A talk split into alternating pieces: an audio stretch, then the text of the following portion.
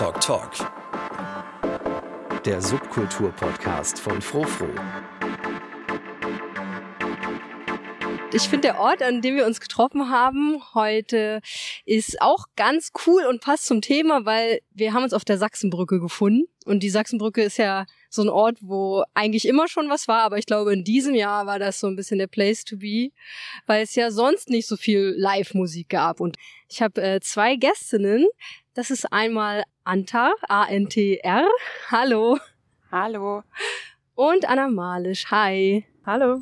Ihr seid beide DJs, aber ihr seid auch sonst sehr engagiert in der Subkultur und arbeitet beide als Bookerin im Coney Island. Genau.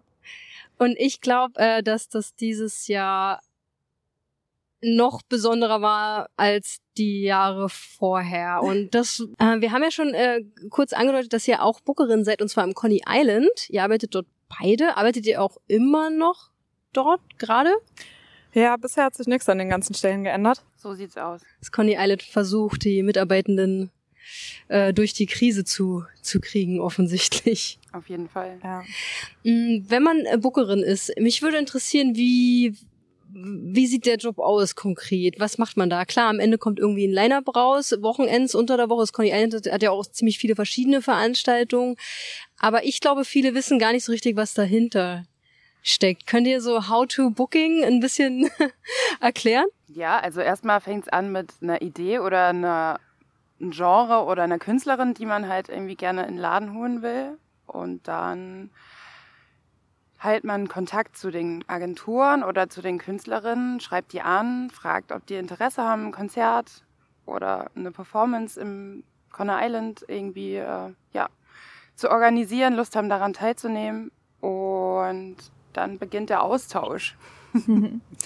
Ja, teilweise läuft's auch ähm, umgekehrt ab, also dass es Agenturen gibt, mit denen wir so fest zusammenarbeiten, die dann quasi uns Vorschläge unterbreiten, so sagen, hier Künstlerin XY ist da und da auf Tour, irgendwie schick mal die Termine für November oder sowas und dass sie quasi dann mit dem Angebot auf uns zukommen, also mit der Veranstaltungsidee. Ähm, ja, und außerdem gibt's noch so ein paar Formate, die regelmäßiger stattfinden, also wie so Benefizdisco oder Clubsachen, wo dann eigentlich schon gesetzt ist, dass das halt regelmäßig einmal im Monat oder alle paar Monate stattfindet, wo man dann das Genre eben füllt, aber wo die Grundidee quasi schon da ist. Ja, das sind dann sozusagen etablierte Veranstaltungen, die wir dann sozusagen immer dann wieder neu ausfüllen, halt mit DJs oder Bands. Und es gibt auch Crews, die irgendwie so bestimmte Genre auch supporten. Also wie bei dir zum Beispiel Club Crew oder bei der Benefizdisco gibt's halt eine Crew hinter der Benefizdisco, die halt jedes Mal das Event sozusagen mitorganisieren.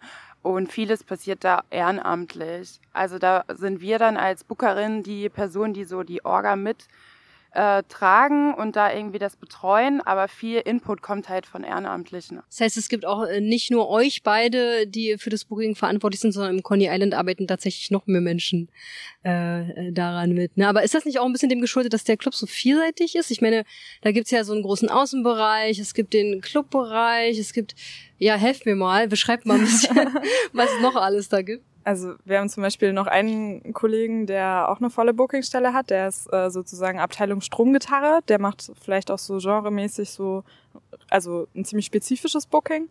Dann gibt's noch einen ähm, ja, sehr regelmäßigen ehrenamtlichen Booker, der sich hauptsächlich so um Hip-Hop und so Boom-Bap-Sachen kümmert. Ähm, ich glaube, Nado und ich sind beide so genremäßig relativ offen, also Ja. schon recht offen. Dann gibt's auch noch so zwei, drei Leute, die regelmäßiger so Punk- und Oi-Shows am Island organisieren. Und es gibt halt auch so ähm, ja verschiedene Crews, die dann auch manchmal eben ans Island rantreten und sagen, wir wollen jetzt irgendwie zum Beispiel eine Trance-Party machen oder ähm, die dann auch Leute vom Laden irgendwie so aktiv irgendwie ranholen.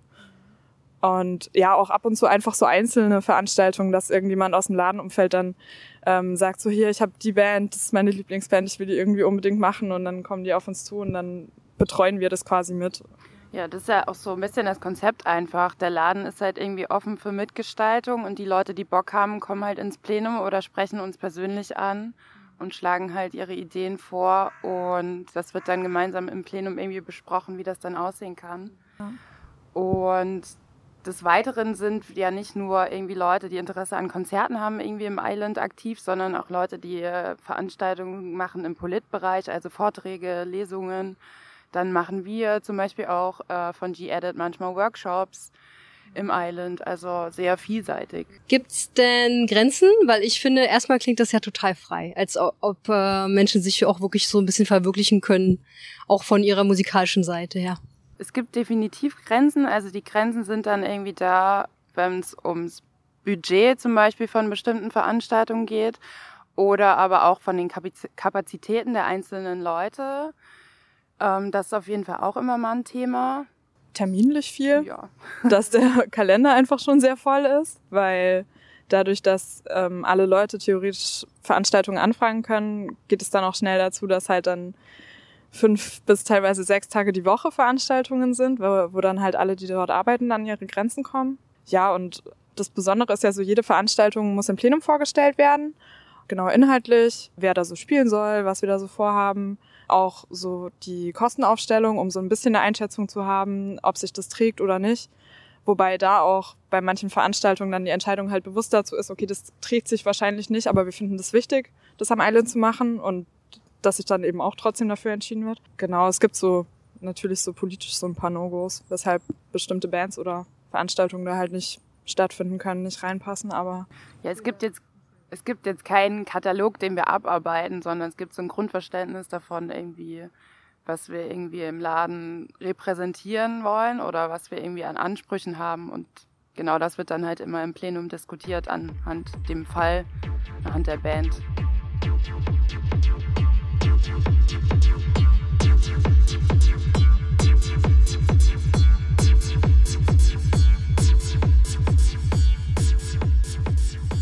Gibt noch so mehrere ähm, Stichpunkte, die wichtig finde find ich sind, äh, um euch besser vorzustellen. Es ist ähm, G-Edit und es ist Nice for What und es ist auch irgendwie der Frauenproberaum. Vielleicht können wir das mal noch so ein bisschen ordnen. Was ist was? Was steckt dahinter und wie seid ihr damit verbunden? Also ich glaube, wir sind beide sehr stark damit verbunden. Also ich habe auch angefangen aufzulegen in dem Proberaum im Conner Island, der damals von Anne und Nele ins Leben gerufen wurde. Und genauso wurde aber auch die Crew G-Edit von äh, den beiden und noch ein paar weiteren ins Leben gerufen. Genau, und die Idee war, so eine Struktur zu schaffen, um eben ähm, Frauen, jungen Mädchen irgendwie die Möglichkeit ge zu geben, aufzulegen und genau sich auszuprobieren. Ja, ich habe ja schon erzählt, ich bin auch so über einen Proberaum zum Beispiel ans Island gekommen und dann darüber auch so mit den ganzen DJs von G-Edit in Kontakt gekommen. Ähm, G-Edit ist ja so sehr genretechnisch auch sehr breit aufgestellt. Also das ist ja auch genau das Coole irgendwie an der Crew, dass das so repräsentiert, was irgendwie halt alles irgendwie so in Leipzig abgeht. Also was es so für DJs gibt. Und ich habe dann die äh, Isa Marlene und Franzi von Nice for What ähm, auch so über den Proberaum kennengelernt. Und wir haben dann relativ zeitgleich angefangen aufzulegen und haben dann eben da wir uns alle sehr für Hausmusik interessieren, äh, haben wir uns dann so ein bisschen zusammengeschlossen und genau, haben dann auch ein paar Veranstaltungen zusammen gemacht, irgendwie öfter zusammen aufgelegt und ähm, das ist dann so ein bisschen gewachsen. Ja. Also Nice Forward versteht sich auch als Crew, aber auch als Veranstaltende oder kuratiert ihr oder? Also wir haben keine feste Veranstaltungsreihe, wir haben so auch mit anderen Leuten zusammen, also verschiedenste Veranstaltungen gemacht, mal im IFZ mit äh, dem Riot Van Label zusammen, da durften wir Track 2 bespielen den ganzen Abend. Dann ähm, haben wir mal im Mute mit ein paar anderen Leuten eine Party veranstaltet, die ist Flirt. Dann haben wir im Island mal im Sommer so einen Garten gemacht draußen. Und jetzt sind wir so ein bisschen in der Drive-Veranstaltungsreihe aufgegangen im IFZ, wo wir quasi auch alle vier Teil davon sind, noch mit anderen genau. Also im Island gab es auch immer mal so Clubabende, die auch unter dem Label G-Edit gelaufen sind. Und da haben wir aber auch immer ähm, externe Personen dazu eingeladen. Also es war nie nur die eigene Crew, sondern auch immer so die Bühne schaffen für andere Künstlerinnen. Genau. Und der Frauenproberaum im Coney Island, wie funktioniert das? Der Proberaum ist offen gestaltet und es gibt immer Leute, die sozusagen eine Technikeinführung machen. Ähm, gerade macht es Anna zum Beispiel. Ähm, Oder es gibt sozusagen von Einzelpersonen immer mal Workshops, die dann auch dort in dem Proberaum stattfinden. Und da steht dann sozusagen so eine Grundausstattung, irgendwie Plattenspieler, CDJs, ein Mixer und halt die Anlage. Und da können sich dann die Leute einfach ausprobieren. Muss man sich anmelden oder? Genau, über ein Online-Tool meldet man sich an und es gibt auch noch sozusagen eine Gruppe, wo dann auch nochmal kommuniziert wird. Genau, da kann man sich so im Voraus Slots blocken und dann eben da zwei, drei Stunden auch mit, momentan nur alleine, wegen Corona-Auflagen, aber sonst auch gerne irgendwie mit Freundinnen oder so halt hingehen und sich da einfach ausprobieren, mal ein Set aufnehmen.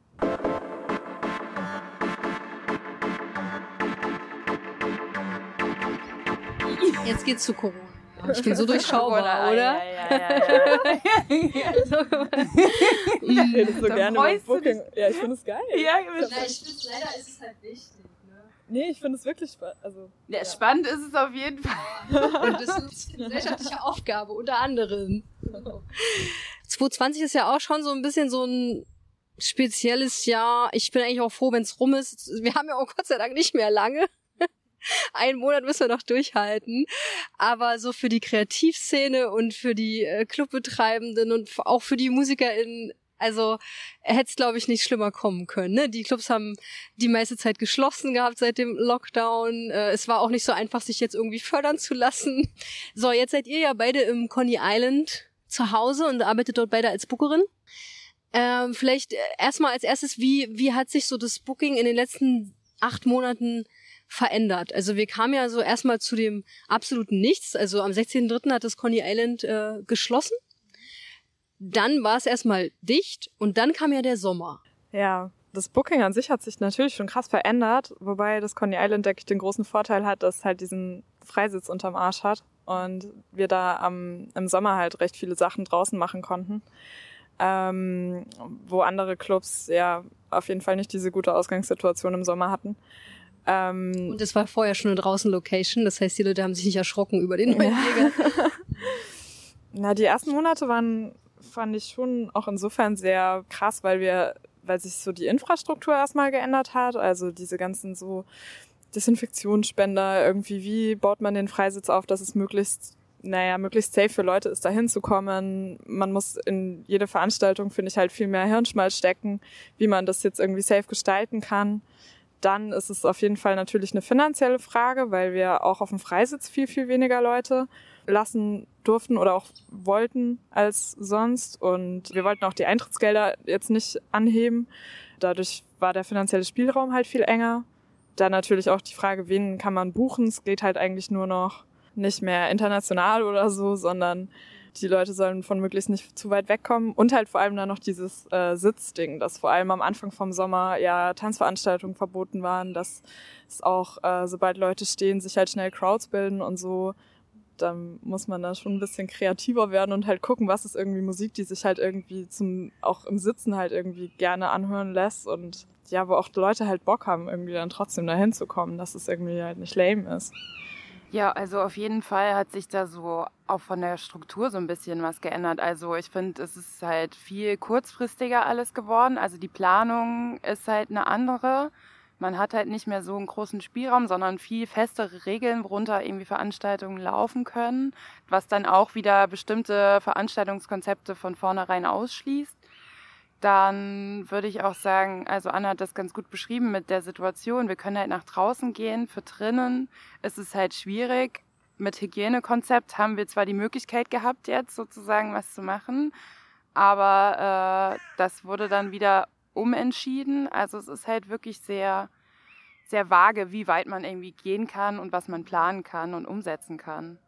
Aber ich finde trotzdem, was halt interessant ist, wir haben halt irgendwie auch so andere Veranstaltungsformate äh, irgendwie umgesetzt. Zum Beispiel hatten wir draußen ein Autorave, ähm, weil Leute halt Bock haben, irgendwie Quatschveranstaltungen zu machen und irgendwie sich so neue Sachen zu überlegen. Aber wo ist denn der Parkplatz dafür? Du ja, das, schon das. Das ganze Gelände wurde als Parkplatz genutzt, so wie es halt nutzbar war. und, und, dann haben Leute, dann habt ihr einfach übers Autoradio die Musik äh, gespielt? Also, genau, also wir hatten sozusagen einmal einen Online-Stream und dann Autoradio. Und, und gab es nicht schon Bookings, die feststanden und Konzerte für den Sommer? Wie läuft das denn?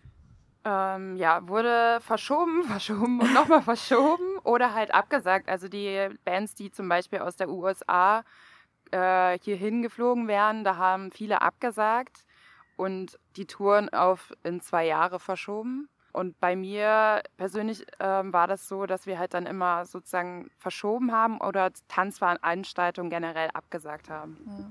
So wenige kleine Sachen konnten wir da noch umsetzen, aber so der Großteil der Konzerte wird jetzt auch immer noch halt immer weiter verschoben, teilweise schon so zum zweiten, zum dritten Mal, irgendwie auf Frühjahr 2022 oder so. Also auch total absurde Zeiträume irgendwie, was man gar nicht so richtig fassen kann, wie weit es noch in der Zukunft ist.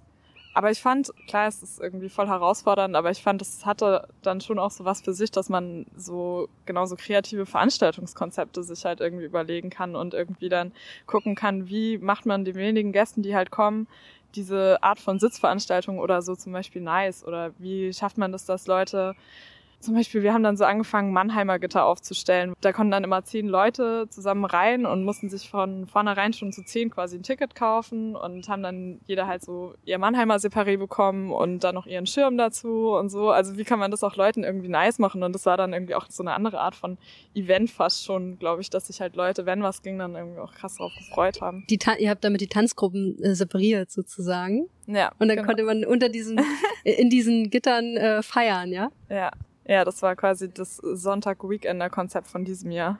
Und dieses Verschieben, nur kurz nochmal eine Nachfrage, ist, äh, damit äh, das nicht ganz abgesagt wird, wahrscheinlich auch so eine Kostenfrage, oder? Also eine Kostenfrage bei mir jetzt nicht unbedingt, weil also die Deals, die man hat, die, die hält man weiter. Und es gab jetzt nie so Entschädigungszahlungen oder so. Da waren die meisten Agenturen oder Künstlerinnen einfach kulant, weil wir alle irgendwie sozusagen gleich betroffen sind. Ich glaube, im Frühjahr war ja auch so die Aussicht irgendwie noch ein bisschen eine andere. Da waren ja viele noch so, naja, vielleicht können wir ja im Herbst dann doch wieder und so langsam zeichnet sich ja das schon ab, wie lange das eigentlich noch geht. Und deswegen fand ich, war das auch im Frühjahr noch ein anderes Gefühl, die Konzerte zu verschieben, weil wenn das halt ein halbes Jahr oder ein Jahr später stattfindet, dann ist es immer noch dieselbe Tour und immer noch quasi den Act, den man ursprünglich auch, ja auch irgendwie so bucken wollte. Und wenn es jetzt aber halt erst in zwei Jahren oder so in der Zukunft ist, dann so langsam frage ich mich schon noch, ob das halt Sinn macht, da die ganzen Touren noch dahin zu verschieben oder lieber einfach absagen und dann wieder neu buchen. Wobei das natürlich für die Künstlerinnen und Künstler auch eine Sicherheit ist, wenn die wissen, wenn es wieder losgeht, dann haben wir halt trotzdem noch das. Ja, das stimmt. Vor allen Dingen, also eine gewisse Sicherheit äh, wurde ja jetzt auch wieder genommen. Also so die, die Gagen, mit denen man irgendwie gerechnet hatte, die sind alle, alle ausgefallen. Und irgendwie ähm, finde ich aber auch so diese Verhandlungen, die man ja so mit den Künstlern macht, die haben sich mit Corona auch verändert. Also voll oft ist es halt auch so, dass man sozusagen nicht mehr die volle Gage auszahlt, weil eben äh, das nicht möglich ist unter den aktuellen Gegebenheiten. Und das äh, sehe ich aber auch sehr kritisch, weil ich es fragwürdig finde, wenn sozusagen Leute auf ihren Lohn verzichten oder einen Teil nur davon einnehmen können. Auf jeden Fall. Ich finde, das sind so die zwei, also zwei große Konfliktfelder der Sache, wenn man halt weniger Leute irgendwie reinlassen darf. Entweder man erhöht die Ticketpreise oder man schraubt halt die Gagen runter und spart irgendwie an allen Ecken und Enden, auch so bei, weiß ich nicht, Technikkosten irgendwie. Gastros lief dann zum Beispiel viele der Streams oder sowas am Anfang liefen halt hauptsächlich ehrenamtlich, was dann richtig krass war, wie viel Arbeit da reingeflossen ist und wie wenig, naja, quasi so finanziell oder so dann dabei rausgekommen ist. Da finde ich das Neustadt Kulturprogramm, was es jetzt gab, eigentlich ganz sinnvoll, weil das ähm, ja darauf abzielt, so Gagen und Produktionskosten zu erstatten, so dass man halt ohne die Ticketpreise anheben zu müssen und ohne jetzt an Gagen und Löhnen sparen zu müssen, trotzdem halt Kultur anbieten kann. Das ist ein Förderprogramm, oder? Genau, das war das Förderprogramm vom Bund. Ähm, da warten wir auch immer noch auf Antwort, aber das, ja, das finde ich eins der sinnvolleren Programme, die es jetzt so in den vergangenen Monaten gab ja definitiv sinnvoller, als sozusagen nur auf bestimmte Firmen oder Einzelpersonen einzugehen und dann irgendwie die ganzen kleinen Clubs oder Kollektive irgendwie da so durchfallen zu lassen. Ähm, wie geht's denn dem Coney Island jetzt damit? Habt ihr als Veranstaltungsort eine Lösung irgendwie in Sicht? Weil jetzt ist ja erstmal wieder zu seit Anfang November. Na, also eine Lösung, eine komplette haben wir nicht. Wir schaffen es auch irgendwie immer so für gewisse Monate uns irgendwie was zu überlegen und eben halt diese Förder Förderanträge irgendwie zu beantragen. Aber was äh, in einem halben Jahr ist, kann irgendwie niemand jetzt sagen. Und ja, die Ungewissheit bleibt. Und auch das Wichtige ist vielleicht auch nochmal, also das Conner Island ist ein Verein und äh, wir tragen uns halt irgendwie zu 80 Prozent selbst. Wir kriegen eine finanzielle Förderung vom äh, Kulturamt. Also wir haben eine institutionelle Förderung und das ist total wichtig für uns als Laden. Aber das spielt halt nicht alles ein, was wir sozusagen benötigen. Also da sind nicht alle Lohnkosten inbegriffen. Mhm. Und zum Beispiel bei Veranstaltungen, wenn man irgendwie 120 Leute oder so auf dem Freisitz lassen kann und die ganzen Fixkosten tragen sich meinetwegen bei 110 Personen oder so, dann kann man sich auch ausrechnen, dass da halt irgendwie nicht das eingespielt wird, was halt normalerweise nötig ist, um halt so die ganzen großen Fixkosten quasi der Festangestellten und sowas halt zu decken. Und gibt's für einen Verein auch die Möglichkeit von Kurzarbeit oder weil ich kenne es von anderen Clubs, das Institut für Zukunft hat ja seine Mitarbeitenden in Kurzarbeit schicken können. Das machen wir schon seit Anfang der Krise und ähm, haben, glaube ich, auch so eigentlich alle Kosten so weit wie möglich, also so gut es geht, halt irgendwie zurückgefahren. Jetzt so langfristig, wir haben bisher noch kein Crowdfunding gemacht oder ähnliches. Es soll jetzt bald so Fördermitgliedschaften geben, aber es sind natürlich, also es ist trotzdem natürlich irgendwie alles nicht wir können das jetzt nicht unendlich lange so weitermachen. Vor allen Dingen finde ich es halt auch irgendwie nicht nur eine Frage sozusagen, dass irgendwie die Gäste sozusagen Geld einspielen für so einen Kulturort, sondern auch irgendwie, das ist halt eine gesellschaftliche Frage, wie irgendwie mit der Krise umgegangen werden muss und wie solche Orte irgendwie erhalten bleiben können. Und deswegen finde ich halt so Crowdfunding, das kann man machen, aber für mich ist es halt nicht so sinnvoll.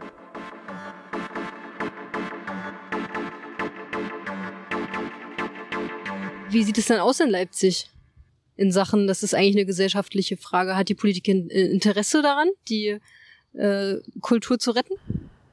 Also es gab, finde ich, schon so Bemühungen auf jeden Fall. Das kann auf jeden Fall immer noch mehr sein. Ähm, aber es gab jetzt über den Sommer beispielsweise von der Stadt, ähm, die hat ja für die, Fe äh, für die Livecom diese Festwiese mitfinanziert, dass da dann auch viele Veranstaltungsorte, die halt keinen Freisitz oder so haben, dort dann veranstalten konnten. Das fand ich schon ein ganz sinnvolles Angebot oder Entgegenkommen. Ja, es ist auch cool zu sehen, dass sich halt viele Locations so zusammenschließen, um halt eine Lobby irgendwie so zu bilden. Die Lobby ist die Livecom in Leipzig zum Beispiel. Zum Beispiel. Oder Leipzig plus Kultur. Es gibt so verschiedene Interessensverbände. Ja, also so eine Interessensgemeinschaft irgendwie in der Politik zu haben, ist schon sinnvoll. Also diese Fragen sind ja auch schon vor Corona irgendwie da gewesen und aber auch dieses Thema irgendwie, wie prekär ist eigentlich Kulturarbeit und es zeigt sich halt einfach nur in der Krise, wie sich das halt potenziert. Also die ganzen Probleme waren halt schon vorher da und bringen dann in der Krise natürlich äh, mit sich, dass es halt viel, viel stärker sich so zeigt. Und was ich auch irgendwie interessant finde, ist, sind die Fragen, die gerade so auch gestellt werden. Wie sinnvoll ist es eigentlich, so eine gewerkschaftliche Organisation oder so in so einem Kulturbetrieb zu haben, weil ja zum Beispiel nicht nur Institutionen, sondern die ganzen selbstständigen Techniker oder so, die halt dann irgendwie da jetzt am Anfang des Jahres so rausgefallen sind in diesen ganzen Unterstützungs, ähm, ja, Geldern. Also wie organisiert man sich, wie können irgendwie faire Löhne gezahlt werden etc. pp. Also diese ganzen Punkte sind weiterhin offen und äh, auch noch nicht behandelt worden. Hättet ihr eine Idee, wie äh, was was man machen könnte? Vielleicht nicht unbedingt seitens des Publikums, weil wir haben das ja schon gesagt. Ne? Ich meine, so die das Publikum in Leipzig, gerade für einen Laden wie das Coney Island, ist, ist eben auch nicht, äh, ja, so in, im mittleren Alters und wohlhabend und kann eben auch nicht 65 Euro für ein Ticket ausgeben für ein Konzert oder, ne, also kann man jetzt nicht auch nicht immer von jemandem holen, der schon bei 10 Euro sich überlegen muss, wie oft er im Monat weggeht. Also da hängen ja noch ganz andere Geschichten dran, wie wenn Eintrittsgelder hoch sind, wer überhaupt Teilhabe haben kann. Ne? Deswegen ähm, hättet ihr trotzdem eine Idee, was, was ein bisschen helfen könnte. Also ich bin Fan von so Lösungen, die für alle irgendwie funktionieren und nicht immer nur so spezifisch zu gucken, äh, wem man dann da irgendwie ähm, Geld zukommen lassen kann. Deswegen bin ich da eher so in eine utopische Sicht, habe ich eher so eine utopische Hoffnung wahrscheinlich. Irgendwie weniger äh, Arbeit, mehr Geld und äh, die Orte irgendwie so zu erhalten, die selbstorganisierten Clubs und Konzertläden. Aber so eine richtige Lösung oder so eine Hilfestellung habe ich jetzt auch nicht parat. Ja, ich denke, so institutionelle Förderung ausbauen, dass man halt auch so langfristig mehr Planungssicherheit hat, als jetzt immer nur kleine Projektanträge zu stellen, auch für mehr Locations. Also es gibt ja noch einen Haufen Locations in Leipzig, die halt vielleicht dadurch, dass sie eher so noch mehr Subkultur wie irgendwie halt als Techno-Club oder sowas abdecken, das dann aber halt nicht als irgendwie wichtiger Bestandteil von der freien Szene irgendwie halt so gesehen wird von der Stadt oder von halt öffentlichen Institutionen. Ähm, dass äh, genau, dass dafür mehr strukturelle Förderung möglich ist. So Standortsicherung und Unschönes Wort. ja, also wird ja. das gerne argumentiert, also von von Seiten der Standort ja. ich auch, die sehen das ja so als Standortfaktor. Ich denke, es sollte eigentlich eher so einen ideellen Wert haben. Ja, da würde ich mich anschließen, weil genau eben diese Standortlogik ist halt irgendwie so eine Logik des Kapitals und das ist halt wieder so ein Modus, der auch sich in diesen Interessensgemeinschaften wiedergespiegelt hat, was ich fragwürdig finde, wenn es dann wieder darum geht, irgendwie eine Konkurrenz aufzubauen zu einem anderen Laden und nicht darum, sozusagen aus so einem solidarischen Gedanken irgendwie alle Läden zu erhalten. Da fragt man sich immer wieder, was äh, der, wie der Wert so, also so, ne, wie das so bewertet wird, weil klar, PolitikerInnen denken dann vielleicht, die, die äh, müssen vielleicht erhalten werden, deswegen darf da jetzt kein Wohnhaus hingebaut werden, ne? Das ist ja so eins dieser Themen. Aber du meintest ja eigentlich, es sollte um mehr gehen, oder? Also Anne hat das schon ganz gut formuliert. Also dieser ideelle Wert ist irgendwie für mich das Wichtige. Es sollte nicht darum gehen, irgendwie um die Wirtschaftlichkeit des Ladens und die Wirtschaftlichkeit von Kultur. Also dass das natürlich in den aktuellen äh, Gegebenheiten so ist, das ist schon klar. Und dazwischen bewegt sich zum Beispiel auch das Conner Island irgendwie zwischen DIY und, äh, sage ich jetzt mal, ähm, kommerzielleren Veranstaltungen. Und ich finde es irgendwie wichtig, dass man halt davon wegkommt, irgendwas sozusagen zu bewerten aufgrund von seiner ähm, Wirtschaftlichkeit. Wobei das ja von Seiten der Stadt oder so ja auf jeden Fall passiert. Zum Beispiel so das Coney Island als soziokulturelles Zentrum ist ja auch also aufgegliedert in so den ideellen Bereich und den Geschäftsbereich und das, was gefördert wird oder so, ist ja eigentlich eher der ideelle Bereich, also so die Workshops, ähm, der Skatepark hinten irgendwie die, der Infoladen, also quasi eher das, was so projektbezogen ist und weniger jetzt die Konzerte an sich oder so, was dann eher so als Freizeit, naja, denn gesehen ja, wird. Ja, ist auch immer eine oder? interessante Bewertung der Musikveranstaltung, ne? Aber okay, sei es drum. Vielleicht noch so eine abschließende Frage zu dem Thema. Ähm, was gibt euch denn, ja, dieser Ort? Ich bin ans Conner Island gekommen 2012. Damals habe ich irgendwie eine Kochausbildung hinter mir gehabt und habe äh, an einem Kulturzentrum auch äh, schon immer Caterings gekocht und war schon immer so sehr ähm, interessiert an so Kulturarbeit. Und in Wiesbaden war alles sehr spießig und es gab sehr wenig selbstverwaltete Räume und genau deswegen bin ich halt nach Leipzig gezogen, um einerseits so so an so einem Raum oder an so einer Idee irgendwie so mitzugestalten und irgendwie aber natürlich auch so eine, naja, so ein Austausch und irgendwie so eine Entwicklung irgendwie durchzumachen. Also einerseits auf einer politischen Ebene, andererseits würde ich auch sagen auf so einer kulturellen Weiterentwicklung. Na, ich finde den Ort, also der Ort ist für mich so wichtig, weil es so viele, also so unfassbar viele Möglichkeiten gibt selbst Veranstaltungen, Vorträge oder so zu organisieren, mich dort mit Leuten zu treffen, ähm, zu Veranstaltungen zu gehen, die andere Leute mir also organisiert haben und die mir neuen Input geben, die naja, der Infoladen, der Proberaum, irgendwie draußen rumhängen, es ist halt so wie so eine riesige Spielwiese oder Raum für Möglichkeiten, irgendwie Ideen selbst umzusetzen oder an Sachen teilzunehmen.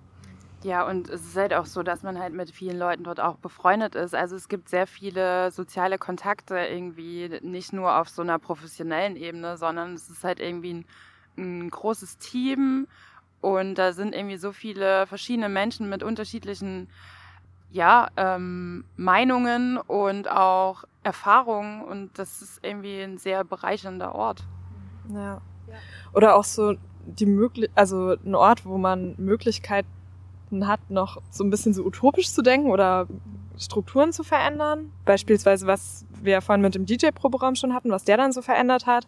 Das sollte es jetzt eigentlich auch im Herbst geben für so quasi die Stromgitarre, weil wir da ja im Booking auch immer sehen, dass da halt der Frauenanteil immer noch sehr, sehr gering ist bei solchen Genres. Und ähm, da hat sich eine Gruppe jetzt zusammengefunden, die wollten so Jam-Sessions geben, die halt erstmal fluent-only sind und nur jedes, also jeder dritte Termin ist dann wieder offen für alle, um das quasi auch wieder so zurückzuführen. Und da sollte es dann so Workshops geben, Jam-Sessions, so sich gegenseitig halt irgendwie Sachen beibringen, empowern, vernetzen. Ja, und die Möglichkeit bietet halt der Raum auch, sowas dann zu initiieren und umzusetzen. Ja, noch viel mehr als eine Location, wo Musik stattfindet, einfach. Ja. Letzte Frage, versprochen, bevor ihr ein bisschen kalt, ne? gibt's gibt's einen Fahrplan für die für die nächsten Monate oder oder nicht? Kann man ja auch kurz beantworten. Es ist total schwer planbar, weil äh, ja irgendwie gefühlt alle paar Wochen wieder eine neue Situation ist. Wir hatten schon eigentlich jetzt ein paar Veranstaltungen, so kleine Veranstaltungen für den Winter geplant. Die sind jetzt für die nächsten Wochen erstmal wieder flach gefallen. Jetzt gibt's so ein paar Online-Vorträge, kleine Streaming-Ideen, aber ja, wir hoffen, dass wir irgendwann im Winter vielleicht nochmal was machen können, aber wer weiß. Ja, genau. Sagen lässt sich das gerade nicht. Also wir planen halt fürs nächste Jahr weiter, auch ein bisschen ins Ungewisse. Und wir feiern auch nächstes Jahr 30-jähriges Jubiläum. Das ist also nochmal ein anderes besonderes Im Jahr. kleinen fürs Kreis. ja, genau. Und wer weiß, also im Sommer können wir dann wahrscheinlich wieder alles draußen stattfinden lassen. Ja, das steht so ein bisschen zur Aussicht.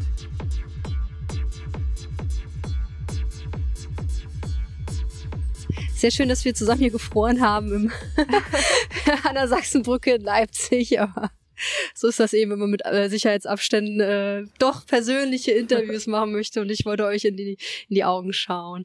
Danke, Antach. Ja, danke für die Einladung. Und danke, Anna Malisch. Danke dir. Bis bald. Talk Talk. Der Subkultur-Podcast von Frofro.